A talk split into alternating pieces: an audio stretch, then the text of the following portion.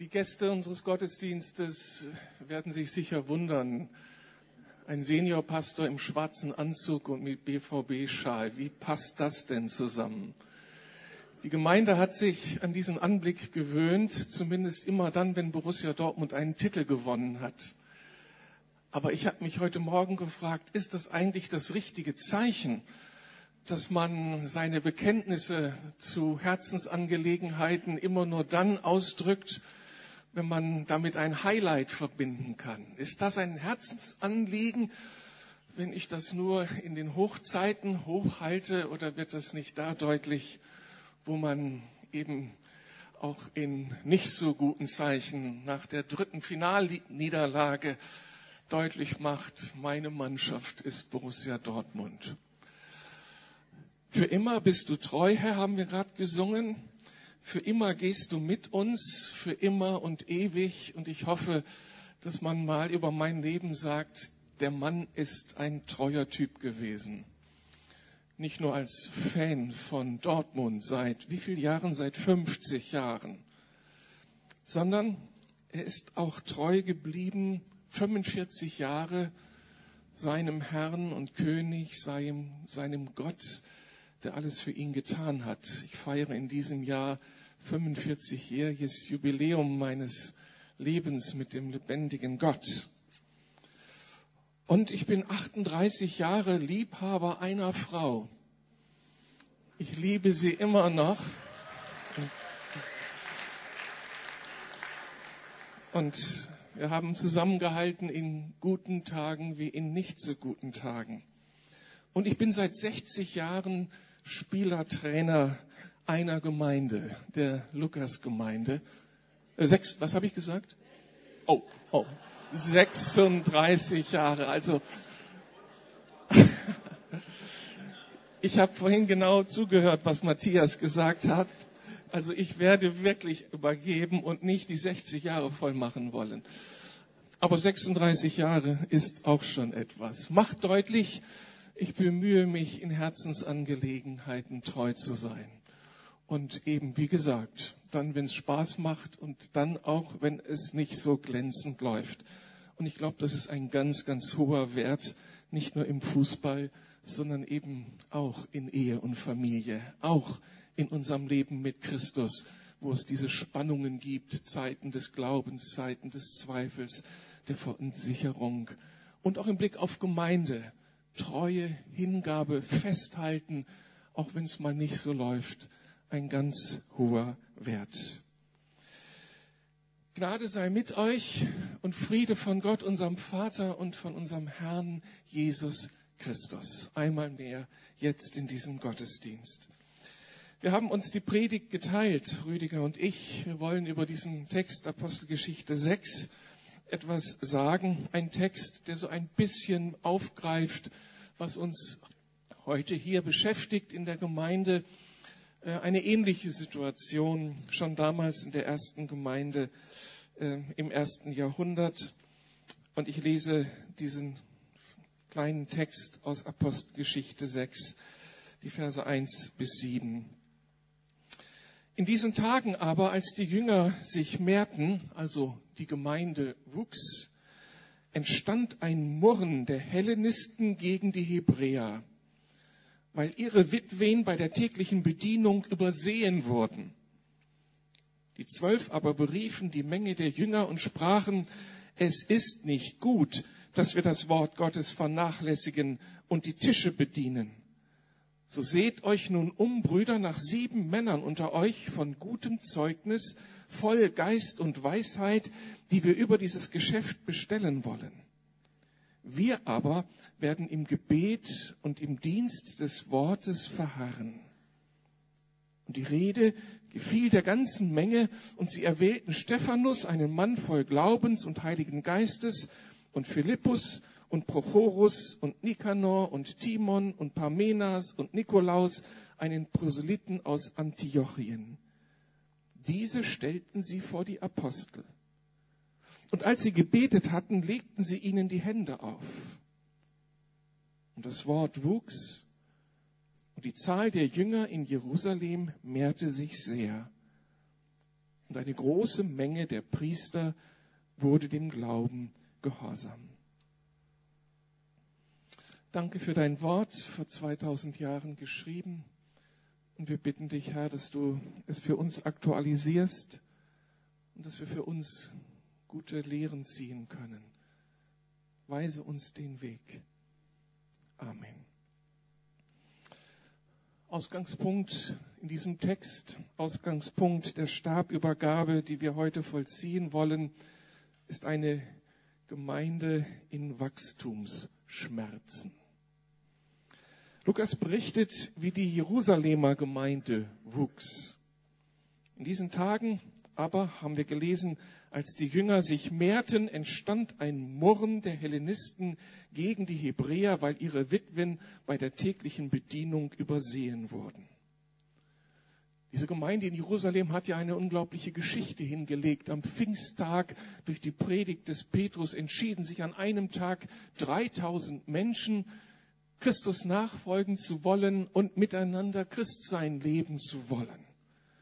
Das war natürlich zuerst begeisternd, all diese Menschen zu sehen, aber ganz schnell war das mit unglaublichen Herausforderungen verbunden, denn das musste ja alles organisiert und gestaltet werden. Wir beten manchmal so gerne und so leidenschaftlich um Erweckung. Und wir erwarten uns solch ein explosives Wachstum. Endlich geht mal was ab in der Gemeinde. Aber wie gut, dass Gott nicht jedes dieser Gebete erhört. Denn das ist herausfordernd, wenn Gott auftaucht und explosionsartig Dinge geschehen. Dann werden wir unglaublich herausgefordert sein und gestalten müssen. Damals war mit diesem begeisternden Wachstum die besondere Herausforderung verbunden, all den Menschen gerecht zu werden, die so unterschiedlich sich dort eingefunden hatten. Menschen aus unterschiedlichen Kulturkreisen, unterschiedlichen sozialen Ständen. Und all das kam auf einmal zueinander, sammelte sich um Jesus, aber die eigenen Bedürfnisse brachte ja jemand mit und die wurden auf den Tisch des Hauses gelegt.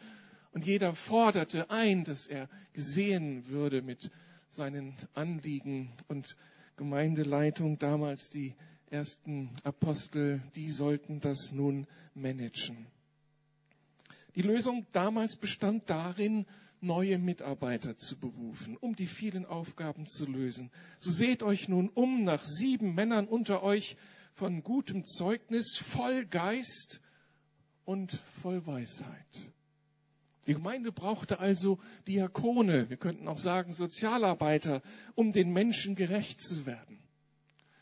Kommt den alten Hasen dieser Gemeinde vielleicht bekannt vor? Im Jahre 1990 haben wir eine ähnliche Entscheidung getroffen. Die Gemeinde wuchs und da waren die Bedürfnisse der Menschen. Ich konnte dem nicht allen gerecht werden. Und damals haben wir Peter Haas berufen. Aus seinem Sozialarbeiterdienst heraus in den diakonischen Dienst der Gemeinde. Und Peter hat das mit ganz, ganz großer Freude gemacht. Die Besuche der Kranken, der alten Menschen und der Geburtstagskinder und hat einen großartigen Dienst getan, der des Näheherstellens zu diesen Menschen, die in die Gemeinde hineinfanden. Eine sehr gute Entscheidung damals. Nun gab, ergab unsere Gemeindeanalyse im vergangenen Jahr, dass wir wieder an Wachstumsschmerzen leiden. Das heißt, wir haben wahrgenommen, dass wir in den letzten Jahren auf der einen Seite erfolgreich arbeiten konnten. Wir haben weitere Gemeinden gegründet. Wir haben in der Stadt einiges bewegen können in unserer Kirche, dem Mülheimer Verband. Da ist viel Gutes geschehen. Aber gleichzeitig haben wir eben auch entdeckt, dass wir in dieser Zeit als Lukas-Gemeinde, das ist jetzt vielleicht so ein Zeitraum von sieben, acht Jahren, ein bisschen auf der Strecke geblieben sind. Wir sind nicht wirklich gewachsen. Wir haben unseren Standard halten können. Aber überall Wachstum, nur nicht in der Muttergemeinde. Und das hat uns beunruhigt und deutlich gemacht. Wir müssen uns eben neu aufstellen. Und das geht nicht dadurch, dass wir jetzt alle noch ein bisschen disziplinierter und ein bisschen effektiver und ein bisschen mehr arbeiten, sondern es geht nur dadurch, dass wir Aufgaben neu verteilen und die ganze Gemeinde mitnehmen und gemeinsam, wenn wir aufstehen und uns neu inspirieren lassen und miteinander anpacken, dann wird auch diese Lukas-Gemeinde in eine neue Phase des Wachsens hineinfinden. Das ist unsere Überzeugung an diesem Tag. Nun zeigt es sich, dass die Gemeinde in Jerusalem im Suchen nach neuen Mitarbeitern besondere Qualifikationsnachweise verlangt. Wäre etwas für dein Handbuch, Matthias. Vielleicht kannst du es ja mal reinschreiben für die Firmen, die du berätst. Die säkulare Berufswelt fragt immer zuerst nach Abschlüssen, nach Begabungen, nach Fähigkeiten, nach Erfolg. Da muss jemand nachweisen, dass er was geleistet hat. Hier in Jerusalem und auch heute in der Lukasgemeinde haben wir andere Kriterien. Okay, das erste ist hier, das ist schnell nachvollziehbar. Menschen, die in Verantwortung kommen, müssen sich in Kleinen bewährt haben. Wenn wir ihnen Größeres anvertrauen, müssen sie das irgendwie deutlich gemacht haben, dass sie in einem kleineren Rahmen ihren Job gemacht haben, in Verantwortung vor Gott und Mensch. Und das zweite Kriterium, das hier in Jerusalem angelegt wird, ist auch nachvollziehbar, dass das, was Menschen tun, dass das mit Weisheit getan werden muss, mit einem Gespür, mit Feingefühl, ähm, mit einem Wissen darum, wie Gemeindearbeit, wie auch solch eine diakonische Arbeit geleistet werden kann. Und das dritte Kriterium, das ist nun der Knüller und das Eigentliche die Menschen, die in Verantwortung kommen, und das ist jetzt hier nicht gemeindeleitende Verantwortung in Jerusalem, sondern diakonische Verantwortung, das sollen Menschen voll Heiligen Geistes sein. Das ist das Qualitätsmerkmal. Was ist damit gemeint? Menschen voll Geistes sein. Und Christ sein oder Christ werden ist ja mit drei Grunderfahrungen verbunden. Menschen entdecken, dass Jesus der Sohn Gottes ist, der Mann, also der da am Kreuz starb, da hängt es, für uns, um uns den Weg zu Gott zu ermöglichen. Zweitens, Menschen finden dadurch zu einer neuen Identität. Sie dürfen sich auf einmal verstehen als Söhne oder Töchter des lebendigen Gottes, der sich uns als guter Vater vorstellt. Und die dritte Grunderfahrung ist die, dass sie den Heiligen Geist empfangen bei dieser Entscheidung, Christ zu werden. Und nun ist dieser Heilige Geist in ihrem Leben präsent und er macht Gott gegenwärtig. Darüber habe ich am vergangenen Sonntag ja ausführlich gepredigt. Und diese Präsenz des Heiligen Geistes im Leben eines Menschen macht den großen Unterschied aus. Und das ist so schnell nachvollziehbar. Es ist halt ein Unterschied, ob wir unsere Lebens- und Dienstaufgaben aus eigener Kraft meistern müssen, indem wir unsere Muskeln spielen lassen, indem wir in unserem Gedächtnis oder in unserem Erfahrungshorizont äh, nachkramen, oder ob wir es tun in der Abhängigkeit von diesem Heiligen Geist, und das heißt aus seiner Kraft. Es ist ein Unterschied, ob ich selbst alle Lösungen finden muss für die Aufgaben, die sich mir stellen, oder ob ich darauf vertrauen darauf, da, ob ich darauf vertrauen darf, dass da diese leise Stimme in meinem Ohr ist, die mir sagt, entscheide dich dafür, geh diesen Weg. Und auf einmal kommt Gottes Perspektive in die Situation hinein. Es ist ein Unterschied, ob ich meine persönlichen und charakterlichen Grenzen mit Selbstdisziplin überwinden muss, mit immer neuen Vorsätzen, an jedem neuen Jahreswechsel oder ob der Heilige Geist dabei ist, mich permanent von innen heraus zu erneuern, vielleicht ohne, dass ich das wirklich wahrnehme. Voll Heiligen Geistes sein macht den Unterschied aus.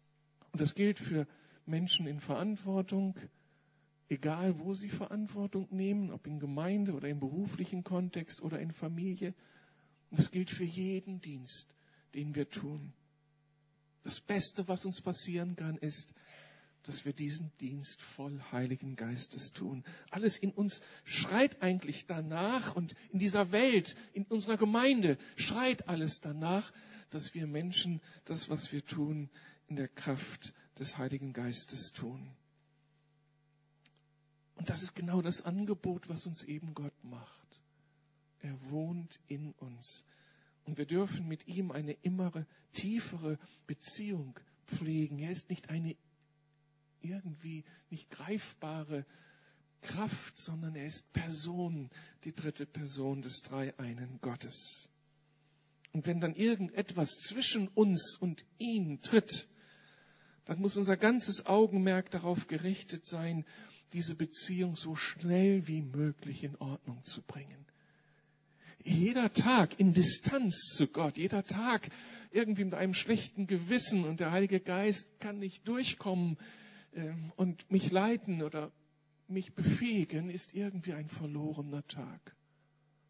Darum ist das ein so ganz wichtiges Schlüsselprinzip, eine Schlüsselqualifizierung für jeden Christen. Und ich denke, ich darf das auch in Rüdigers Namen hier sagen. Unser Anliegen ist, unsere Sehnsucht ist, dass wir einen Dienst weiter tun können, ganz in der Fülle dieses Geistes Gottes. Einen Dienst tun können in der bleibenden Abhängigkeit von ihm. Einen Dienst tun können der ungetrübten Gemeinschaft mit ihm. Einen Dienst der zunehmenden Sensibilisierung für seine Impulse und einen Dienst in der wachsenden Vollmacht. Rüdiger, stimmt das? Das ist unser Ding, dem haben wir uns verschrieben, danach sehnen wir uns. Aber wir sagen euch auch ganz ehrlich, dabei brauchen wir euch, dazu brauchen wir euch. Das ist gar nicht so einfach, diese Nähe sich zu bewahren in den Aufgaben des Alltags. Ihr kennt ja euer eigenes Leben und die Herausforderungen. Und darum wäre es so großartig, wenn wir das weiter erfahren dürfen, dass da eine Gemeinde ist, die hinter uns steht und die vor allen Dingen dieses eine Gebetsanliegen hat. Du guter Gott, häng dich an ihre Fersen, erfülle sie mit deiner Lebensenergie, leite sie und lass uns als Gemeindeglieder in diese Fülle hineinkommen. Dann haben wir eine unglaubliche Zukunft vor uns. Aber dann ist da noch etwas Zweites, was uns die Gemeinde hier in Jerusalem ins Stammbuch schreibt. Sie hat nicht nur besondere Qualifizierungsstandards, sie hat auch ein besonderes Einstellungsprozedere. Wir haben hier gelesen, die Gemeinde stellte die Diakone vor die Apostel und als sie gebetet hatten, legten sie ihnen die Hände auf. Und das ist für mich überraschend. Die Menschen, die da vor den Aposteln stehen, zeichnen sich ja bereits aus durch einen guten Ruf, durch Weisheit und ein Leben in der Fülle des Geistes. Also der hohe Qualitätsstandard wird erreicht, wird von ihnen gelebt. Und trotzdem wird, bevor sie ihren ersten Arbeitsantrag, an, Arbeitstag antreten, für sie gebetet und wird ihnen, werden ihnen die Hände aufgelegt. Was soll das mit der Handauflegung? Und es geht einfach um eine ganz spezifische Bevollmächtigung zu diesem besonderen Dienst, zu dem sie nun berufen werden. Die Diakone damals und letztlich auch geht es darum, dass wir bevollmächtigt werden, Rüdiger und ich, wenn gleich die Gemeindeleitung betet für uns, für diesen besonderen Dienst, den wir übernehmen wollen. Dazu legte man damals den Menschen die Hände auf Kopf oder Schulter und sprach ihnen den Segen Gottes zu unter Gebet. Und dieses Segensgebet war nun mit der Erwartung verbunden, dass Gott selbst die Initiative ergreifen würde und dem zu segnenden Mitarbeiter auf eine ganz besondere, spezifische Weise nahe kommen würde. Das war die Erwartung. Und die Erfahrung zeigte, dass Gott durch solch ein Segensgebet ganz unterschiedliches bewirken konnte. Bei Timotheus, als er durch Paulus gesegnet wurde, war damit eine Übertragung, ein Beschenktwerden mit besonderen Fähigkeiten verbunden. Paulus konnte Timotheus daran erinnern, als ich damals für dich unter Handauflegung gebetet hat, da hast du diese besondere Gabe bekommen. Manchmal schenkt Gott anderes durch seinen Geist, vielleicht neue Freude, neuen Frieden, neue Begeisterung, innere Sicherheit. Er drückt seine Liebe aus und wir empfinden seine Gegenwart, in der wir sicher werden. Dieses Gebet hat also nicht einfach nur Symbolcharakter, aber es ist auch kein magisches Geschehen, sondern mit jedem Segensgebet, ob wir nun die Kinder segnen, ob wir in einer Trauung das Ehepaar segnen oder jetzt wir als Mitarbeiter gesegnet werden, wichtig ist, dass Gott die Initiative ergreift und sich einlässt auf dieses Gebet und auf diesen Segen. Und auf der anderen Seite ist unsere Initiative gefragt, dass wir das im Glauben erbitten und ergreifen und damit rechnen, dass wenn wir etwas in seinem Namen tun, er sich tatsächlich zu uns stellt. Ich glaube, Gott ist immer motiviert, die Menschen zu segnen, die seinem Ruf folgen, die sich ihm zur Verfügung stellen. Da muss ich nicht erst argumentieren. Der kritische Part ist eher in unserem eigenen Leben. Ergreifen wir das? Stellen wir uns dazu? Das ist hier nichts Magisches. Es braucht unsere Erwartung, unsere, unser Ergreifen dieses göttlich-geistlichen Segens. Was heißt das jetzt praktisch? An diesem Wendepunkt unseres Lebens und Dienstes stehen Rüdiger und ich vor neuen Herausforderungen.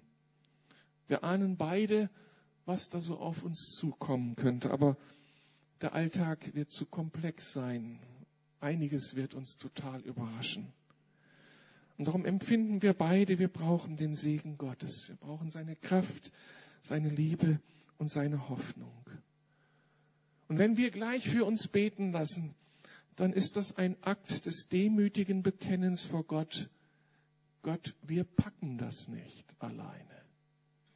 Der Job ist zu schwer. Deine Berufung überfordert uns, wenn wir es aus eigenen Kräften tun müssten. Wir bilden uns nichts ein, auf unsere Begabungen. Und auch unsere Erfahrungen werden an vielen Stellen keine Antwort sein. Wir brauchen dich, Heiliger Geist, wie die Luft zum Atmen. Und wenn wir gleich für uns beten lassen, ist das auch ein Akt ehrlichen Bekennens vor euch. Wir werden eure Erwartungen nicht erfüllen können. Und wir wollen sie auch nicht erfüllen. Wir wollen nicht einfach nur Bedürfnisse befriedigen, sondern wir möchten das tun, was Gott uns ins Stammbuch schreibt. Und das wird für uns alle das Beste sein. So ist dieses Segensgebet am Ende ein Akt glaubensvoller Erwartung, dass er uns befähigen wird, ausrüsten wird, dass sein Bund gilt und auch morgen gelten wird, Rüdiger. Sein Bund wird gelten.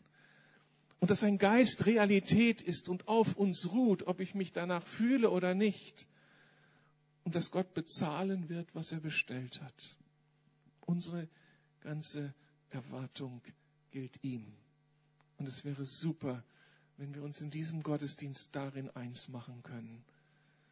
Wir wollen unsere Erwartungen nicht auf die Hauptamtlichen ausrichten, sondern auf den heiligen Gott dann haben wir Zukunft.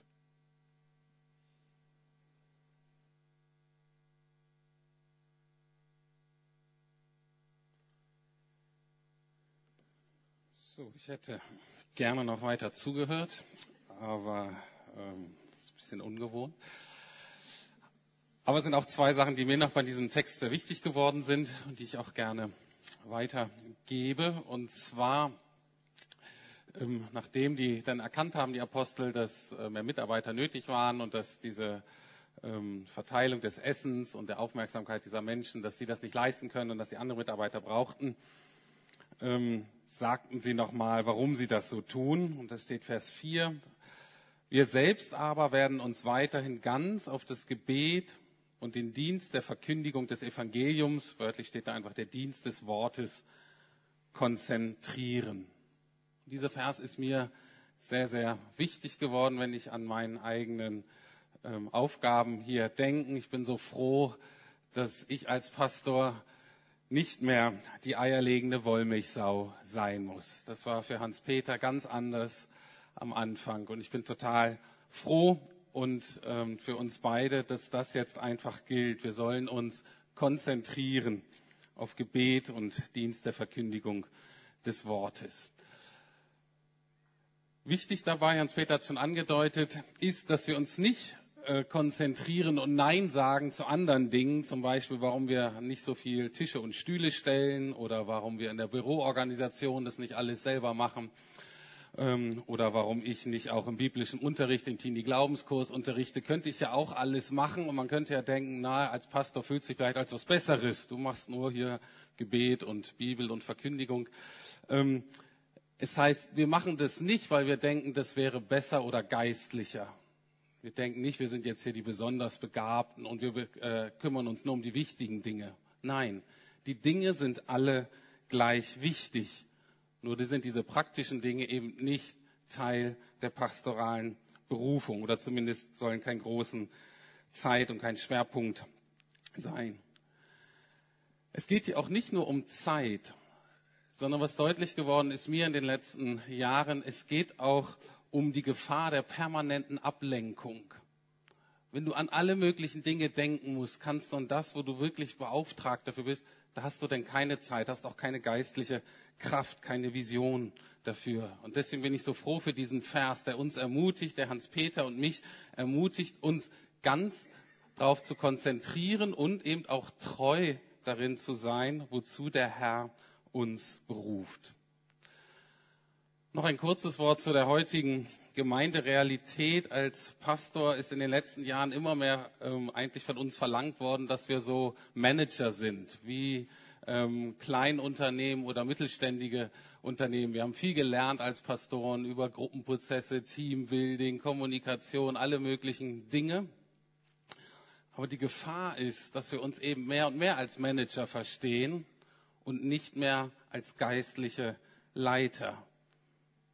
Und die Bibel macht hier ganz deutlich, die Kernberufung ist wirklich in Gott, in Jesus selbst gegründet zu sein. Und es geht eben nur übers Wort und übers Gebet. Es geht nicht darum, viel Programm zu machen, viel Aktion, sondern es geht darum, viel Vater, Sohn und Heiliger Geist zu haben und zu erleben. Und deswegen diese Konzentration auf diese Schwerpunkte unseres Dienstes. Aber deswegen ist eben auch so wichtig, dass alle anderen Aufgaben eben von anderen übernommen werden. Und deswegen bin ich so begeistert von diesem Text, weil eben deutlich geworden ist, auch die anderen müssen voll Geistes sein. Das macht einfach deutlich, dass es nicht so ist, dass es irgendwie geistlicher wäre, hier jetzt hier vorne zu stehen, als hinterm Beamer zu sitzen und an der Technik. Für Gott ist das ein gleicher geistlicher Dienst, egal was du übernimmst. Die Ehre, die Freude, die Gott äh, dir gibt dabei, ist absolut gleich. Deswegen ist es so super, dass wir alle aufgerufen sind, wie Hans-Peter gesagt haben, voll Geistes zu werden. Also es geht hier nie und es soll hier nie in der Gemeinde um besser oder schlechter gehen. Um das eine ist geistlicher und das andere ist so ein bisschen profaner, sondern es geht wirklich um eine Fokus und eine Treue und eine ganze Hingabe auf das, wozu Gott dich und mich berufen hat. Ganz kurz jetzt praktisch, was wird sich verändern? Wir haben zwar heute schon den Gottesdienst, aber bis zum Sommer ändert sich jetzt für euch erstmal praktisch nichts. Es läuft so weiter. Die richtige Zensur, also Hans-Peter wird zum Beispiel im Juli, August auch noch dreimal predigen. Da wird er vielleicht sogar präsenter sein, als er das äh, lange war. Aber die große Zäsur ist dann wirklich ähm, ab August und September. Da nimmt Hans-Peter sechs Wochen na, Urlaub frei, haben ihn einfach ähm, eine Zeit, wo eine echte Zensur ist, sowohl für ihn, der Neuorientierung äh, des Auftankens, als auch für uns als Gemeinde, aber zu sehen, er ist dann einfach weg. Und, ähm, und ab danach, ab September, beginnen dann auch die praktischen Änderungen. Das heißt, Hans-Peter wirklich viel stärker noch in den Gemeindegründungen im Netzwerk des Reich Gottes unterwegs und eben auch ein Fokus auf das, was der Herr ihm aufs Herz gelegt hat, eine wirkliche Schulung, ein Trainieren von Leitern innerhalb von Lukas und auch von Pastoren im Mülheimer Verband. Ich werde denn mehr predigen und meine Hauptaufgabe wird dann eben sein, letztlich die Gesundheit und geistliche Vitalität dieser Gemeinde im Auge zu haben. Und da an dieser Stelle, Hans-Peter, einen ganz herzlichen Dank an dich. Ich merke jetzt so gerade, was das alles bedeutet. Und jetzt merke ich, was für einen guten Job du gemacht hast in 30 Jahren. Und wenn ich an manche unserer Diskussionen denke vor ein paar Jahren, ich habe immer gedacht, ich wäre so ein weiser Unterstützer, immer voll bester Motivation. Jetzt merke ich, dass ich manchmal doch einfach nur ein bisschen arroganter Besserwisser war. Und es tut mir leid. Und das hast du in Demut getragen, weil es ist wirklich viel. Und Hans-Peter hat das wirklich durch mit Gottes Hilfe sehr, sehr gut hingekriegt, insgesamt die Gemeinde auf einen sehr gesunden Kurs zu halten. Also vielen, vielen Dank dir. Und für mich steht das eben auch in diesen Versen.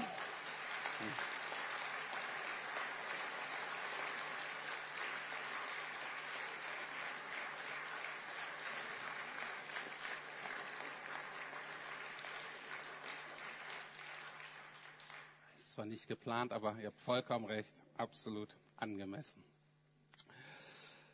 Und ich finde, diese Notwendigkeit, den Überblick zu halten, wird genau hier im Text angesprochen, weil dieser Text beschreibt ja die Gefahr, in der wir immer stehen als Leitung, egal jetzt in der Familie oder äh, in der Berufswelt oder eben auch in der Gemeinde, dass wir uns von aktuellen Problemen und Nöten so gefangen nehmen lassen, dass wir den Überblick verlieren. Ne? Da gibt es technische Probleme in der Webseite. Natürlich könnte ich da einen Tag denn verbringen oder jemand ist krank oder es fehlt Mitarbeiter bei den Kindern oder was auch immer. Und das kommt jeden Tag und das kann einen immer völlig belagern. Und dieser Vers schreibt uns einfach ins Stammbuch, dass sich Zeit für Gebet und Bibel zu nehmen, die Verkündigung zu nehmen, immer auch heißt, dass wir uns Zeit nehmen, die richtigen Prioritäten nochmal neu uns von Gott zeigen zu lassen. Und da haben wir ja als Gemeinde diese fünf Aufträge an die, äh, die wir als Gemeinde von Gott ähm, empfinden. Und diese fünf Aufträge, die sollen in der richtigen Balance sein, die sollen alle stark sein, die sollen sich alle ergänzen. Und das ist zuallererst die Anbetung immer wieder klar zu machen, es geht allererst um Gott und unsere begeisterte Liebe zu ihm. Das zweite ist die Nachfolge oder man kann auch sagen das Glaubenswachstum, also diese uns gegenseitig zu ermutigen, einfach Jesus in alle Bereiche unseres Lebens hineinzulassen und zu merken, wie wir langsam heiler und heiler und gesunder und freudiger werden. Dann das Thema Gemeinschaft. Wir sind einfach aufgerufen, und das ist eine große Herausforderung, dem gesellschaftlichen Trend der Selbstoptimierung, der Individualisierung und Isolierung dem entgegenzuwirken. Und das ist eine ganz große Aufgabe. Und da müssen wir alle daran arbeiten, eine echte Gemeinschaft zu leben. Dann eben der vierte Aspekt ist Dienst oder Diakonie, also uns auch als Familie äh, zu verstehen. Ne? In der Familie ist es so, wenn du gegessen hast, gut, manchmal macht Mama das noch alles, aber ähm, eigentlich ist es so, wenn man gegessen hat, dass man sagt, okay, es muss irgendwie organisiert werden, da muss man anpacken, wer abräumt, wer abwäscht und so weiter. So würde ich das gerne auch hier verstehen. Wir packen mit an. Ne, Im Restaurant ist klar, da zahlst du dafür und da wird es gemacht. So soll es hier aber nicht sein. Wir wollen wirklich dienen. Wir wollen einander dienen, wir wollen anderen dienen. Und das ist der fünfte Punkt, das ist die Mission. Das heißt raus, das heißt Leute sollen von dem Guten, was wir haben, profitieren außerhalb davon, sollen Jesus kennenlernen, sollen neues Leben kennenlernen.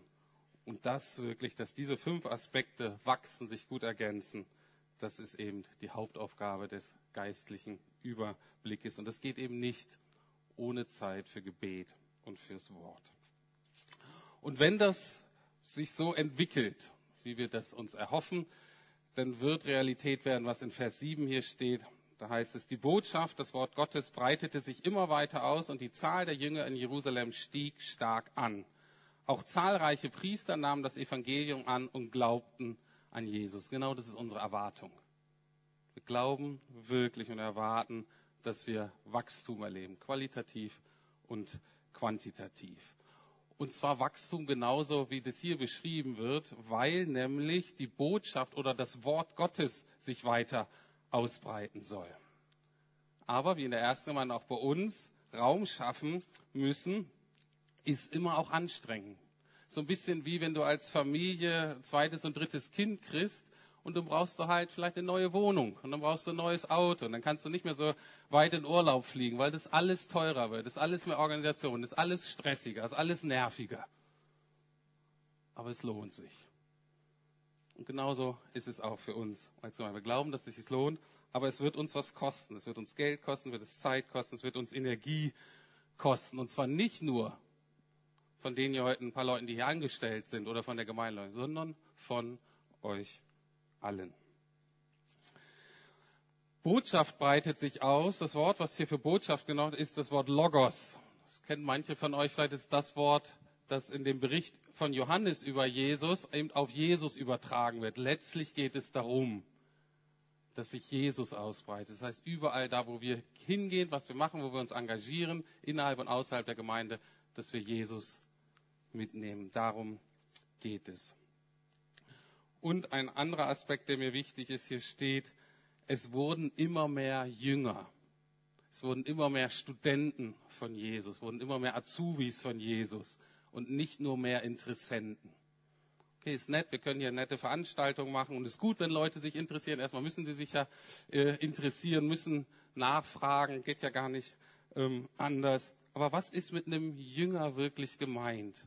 Und das wird deutlich im allerletzten Teil dieses Satzes. Da steht, und sogar die Priester wurden gläubig, genauer äh, übersetzt heißt es, sogar die Priester gehorchten dem Glauben. Warum wird das so besonders erwähnt? Diese Priester. Nun, die Priester waren ja diejenigen, die sich eigentlich auskannten in der Materie. Ne? Sie kannten die jüdische Religion, sie kannten die jüdische Bibel, also das Alte Testament, sie kannten sich aus mit den Gebräuchen, sie kannten sich eigentlich aus mit Gott und hatten ganz klare Vorstellungen, wie das zu laufen hat im Leben. Und die waren schon zur Zeit Jesu und auch danach oft ganz entschiedene Gegner von dem, was da passiert ist mit Jesus und dann nach Jesus und auch da in der ersten Gemeinde in Jerusalem. Und der Text betonte, gerade die werden gehorsam dem, Glaubens gegenüber, äh, dem Glauben gegenüber. Das heißt, das sind nicht einfach Leute, die mal sagen, oh, das ist ja ganz nett hier und ich schaue einfach mal und die vielleicht mal ein kleines Wunder erlebt haben, dadurch angesprochen wurden. Das sind Leute, die einen ganz tiefen Veränderungsprozess durchgemacht haben.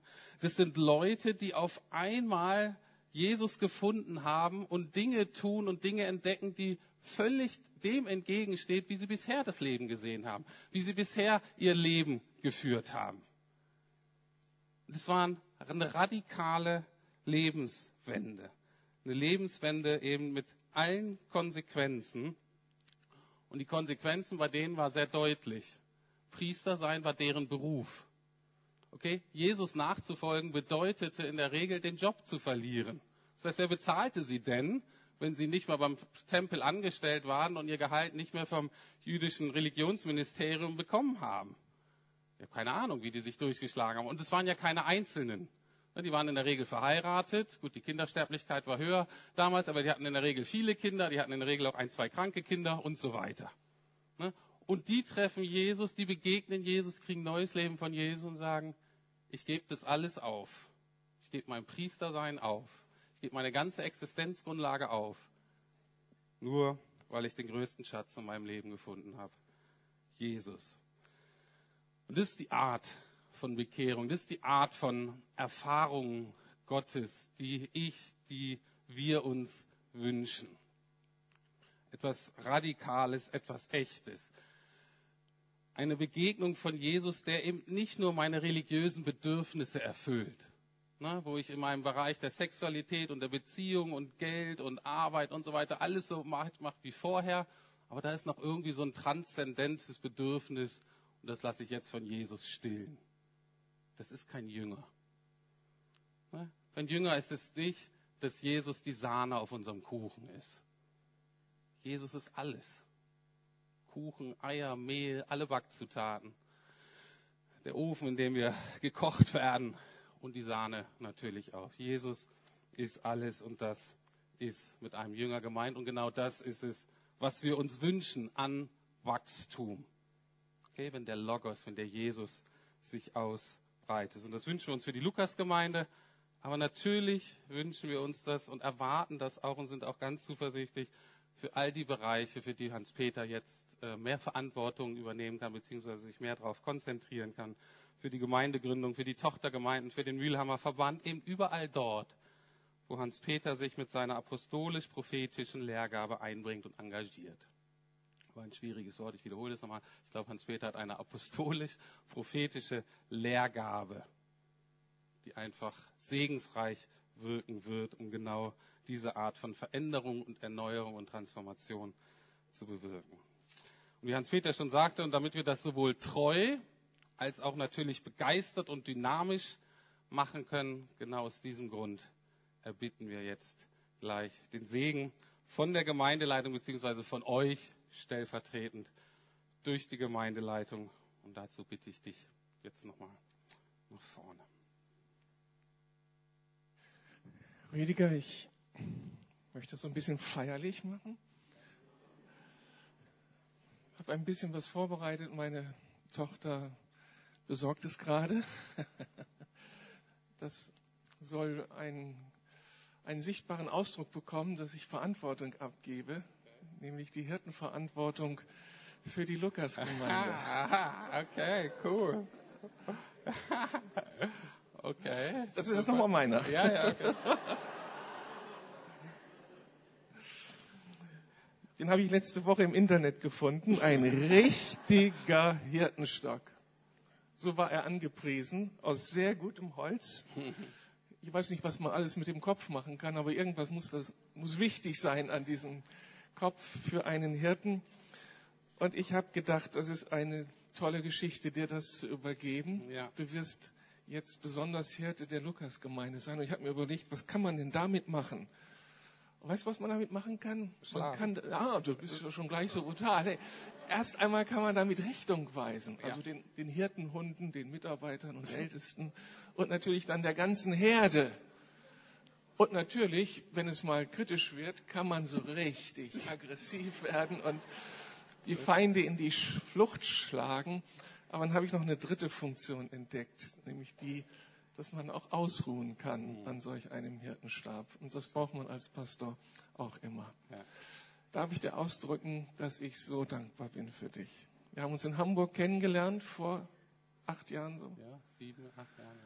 und haben uns da entdeckt und dass der Herr das so alles möglich gemacht hat, hat keiner von uns damals gedacht.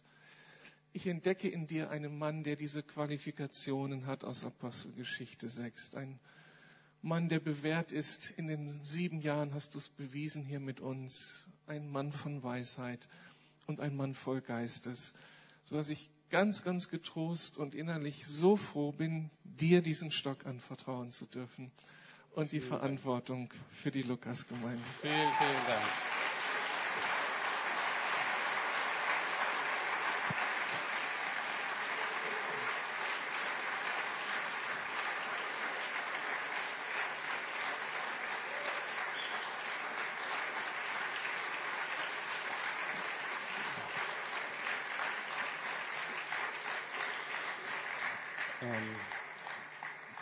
Also ich habe nichts vorbereitet, ähm, aber ich nehme diesen Stab an und ähm, wie gesagt, ich habe dir ja schon ausgedrückt, wie dankbar ich bin, das wirklich von dir so zu übernehmen und wofür ich ähm, noch sehr, sehr dankbar bin, ist, dass du nicht weg bist.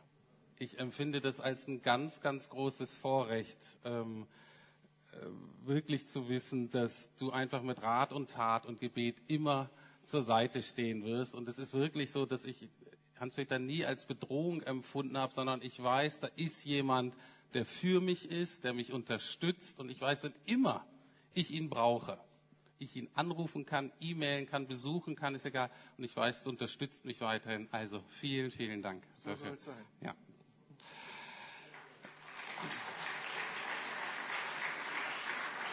Letzte Segnung. Jetzt wollen wir die Gemeindeleitung nach vorne bitten, die, die zumindest heute hier sein können. Einige sind verhindert.